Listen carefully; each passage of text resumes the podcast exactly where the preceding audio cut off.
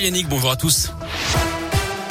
On commence par le trafic à Lyon. C'est fluide hein, sur les grands axes. Actuellement, à la une d'ailleurs sur les routes, le passage de la ville en zone 30 km heure aujourd'hui, ça concerne 84% des axes. C'est pour éviter les accidents, notamment d'après la mairie. Certains axes, hein, comme le tunnel de la Croix-Rousse, l'avenue Berthelot et une partie des quais du Rhône et de Saône resteront à 50 km heure. Pas de sanctions dans l'immédiat, mais de la pédagogie. La mesure qui fait déjà grincer des dents. L'association 40 millions d'automobilistes dénonce une mesure inefficace en termes d'amélioration de la qualité de l'air et de la sécurité routière. En plus d'être rejeté par trois quarts des Français d'après elle. Un rappel, c'est ce soir à 18h que le centre de vaccination de Confluence fermera définitivement ses portes. Ce sera demain pour celui de l'hôpital de la Croix-Rousse. Alors que l'épidémie de Covid progresse toujours, un près de 217 500 nouveaux cas en 24 heures en France et les hospitalisations euh, qui repartent à la hausse. La question de l'agriculture au menu des candidats à l'élection présidentielle. Six d'entre eux sont attendus à Besançon ce mercredi pour le congrès de la FNSEA. Ils vont s'exprimer devant 1500 personnes. Marine Le Pen sera sur place, tout comme Valérie Pécresse, Éric Zemmour, Fabien Roussel ou encore Jean Lassalle. Pris par son agenda présidentiel et notamment la guerre en Ukraine, Emmanuel Macron s'adressera aux agriculteurs dans un message vidéo.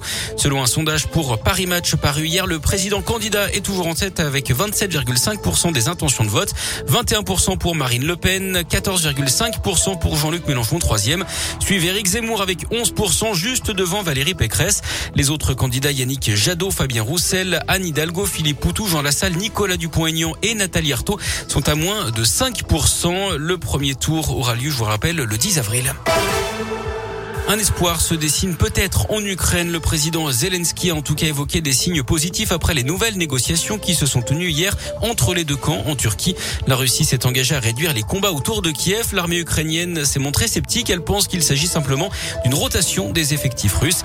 Idem pour les Américains et leurs alliés qui attendent de voir ce que Moscou va mettre en place concrètement pour arrêter le conflit.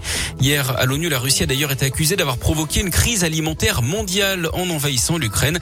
Notez par ailleurs que 5200 enfants ukrainiens sont scolarisés en France actuellement. Le ministère de l'Éducation a mis en place début mars une cellule Ukraine pour anticiper leur accueil dans les écoles, les collèges et les lycées. Le sport, le foot, nouvelle victoire de l'équipe de France hier soir face à l'Afrique du Sud, 5-0 en amical à Lille. Kylian Mbappé inscrit un doublé, des réalisations également de Giroud, de Ben Yedder et de Gendouzi. Enfin, on connaît sept nouveaux qualifiés pour la Coupe du Monde au Qatar, le Portugal, la Pologne, la Tunisie, le Maroc, le Sénégal, le Ghana, le Cameroun également grâce à un but du Lyonnais Toko et Kambi. Notez que le tirage au sort de la phase finale du mondial aura lieu vendredi à partir de 18h à Doha. Et puis cette grève des supporters lyonnais, ils ont décidé de ne pas encourager l'OL contre Angers pendant la première mi-temps. Ils dénoncent le bilan du club, une communication hasardeuse et un projet sportif qui est chimérique. Le match c'est dimanche à 17h juste avant les supporters eux, vont manifester sur l'esplanade du stade. Merci beaucoup.